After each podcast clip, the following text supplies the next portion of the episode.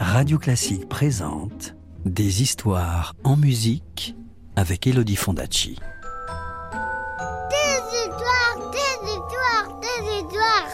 Est-ce que je peux avoir une histoire, s'il te plaît, de me raconter une histoire? Encore une histoire? Vous avez été sage, vous êtes sûr? Bon, d'accord. Je vais vous raconter l'histoire du chemin du diable. Vous êtes prêts? Vous êtes bien installés? Alors, chut, de bruit, parce que l'histoire va commencer.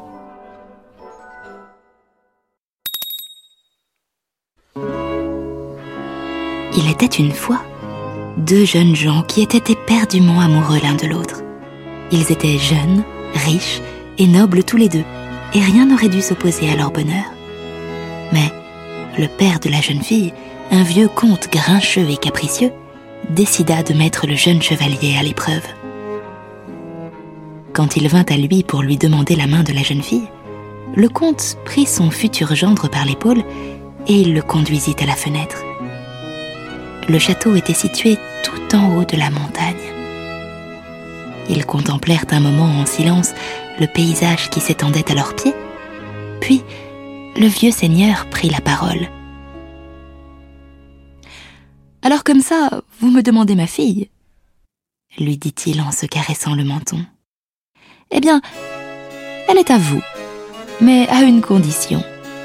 Vous qui possédez des mines, faites tailler dans la montagne un chemin par lequel on puisse monter à cheval jusque dans la cour du château, car je commence à me faire vieux et monter à pied me fatigue. La chose est difficile, dit le jeune homme, mais qu'importe, mes mineurs sont les meilleurs de la ville et je réussirai. Combien de temps me donnez-vous pour cela?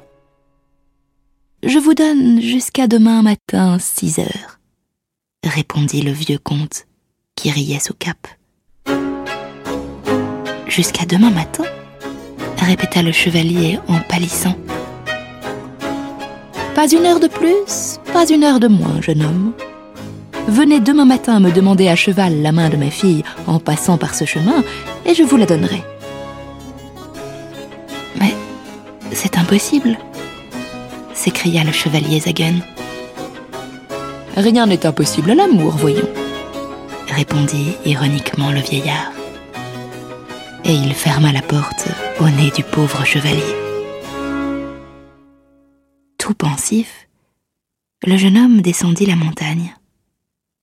Par acquis de conscience, il convoqua quand même le chef de ses mineurs, que l'on nommait Wickfried.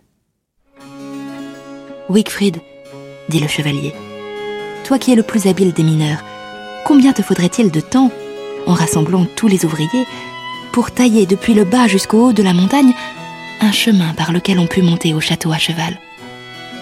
Eh bien, dit le mineur, à tout autre il faudrait 18 mois, mais moi je ferai le travail en un an. Le chevalier poussa un soupir. C'est bien ce que je pensais, dit-il. Et il repartit tristement.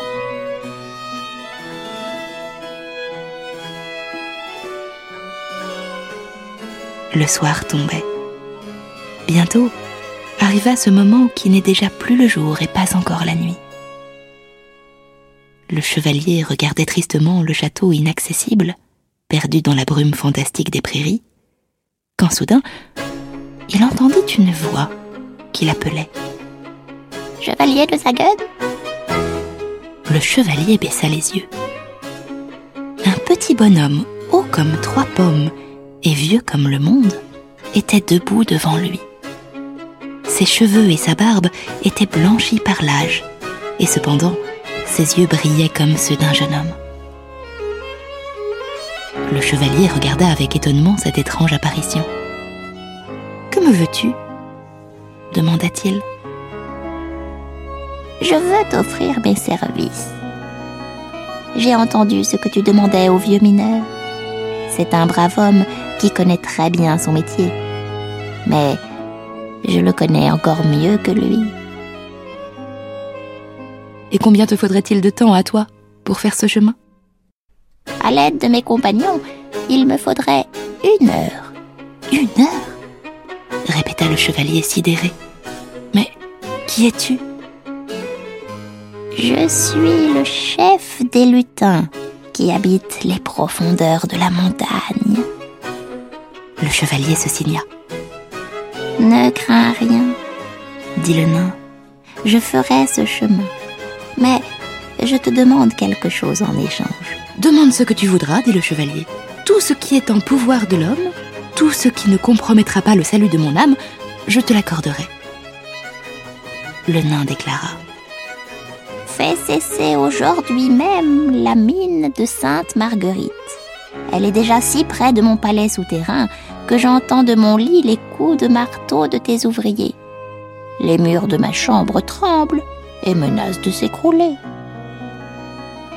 C'est tout ce que tu désires s'écria le chevalier. Pas davantage, dit le lutin. Je te donne ma parole qu'à compter de demain tu dormiras tranquille. Et à ces mots, le petit nain disparut. Sans perdre une minute, le chevalier donna l'ordre que l'on abandonne l'exploitation de la mine Sainte-Marguerite et il rentra chez lui. Lorsque la nuit fut tout à fait tombée, il s'avança vers son balcon. Il n'entendit rien, mais il vit une multitude de lueurs qui montaient et qui descendaient au flanc de la montagne, si nombreuses que l'on eût dit un essaim de lucioles. Le lendemain, le vieux comte fut réveillé par le hennissement d'un cheval, et en même temps, sa fille entra toute joyeuse dans sa chambre en criant ⁇ Mon père, le chemin est fait, et voilà le chevalier qui vient vous rendre visite !⁇ Mais le vieux comte ne voulut pas croire ce que lui avait dit sa fille, et il se mit à rire en haussant les épaules. Cependant, il se leva et alla à la fenêtre. Le chevalier était dans la cour, caracolant sur le plus fringant de ses chevaux. Il salua le vieux seigneur. Bonjour, comte. J'espère que vous serez fidèle à votre promesse, car j'ai été fidèle à la mienne. Le vieux comte faillit s'étrangler de rage. Mais il n'eut d'autre choix que de tenir sa parole. Et le jour même, on maria le chevalier de Zagen et sa belle. Et ils se rendirent à l'église en passant par le chemin, que l'on appelle encore aujourd'hui le chemin du diable.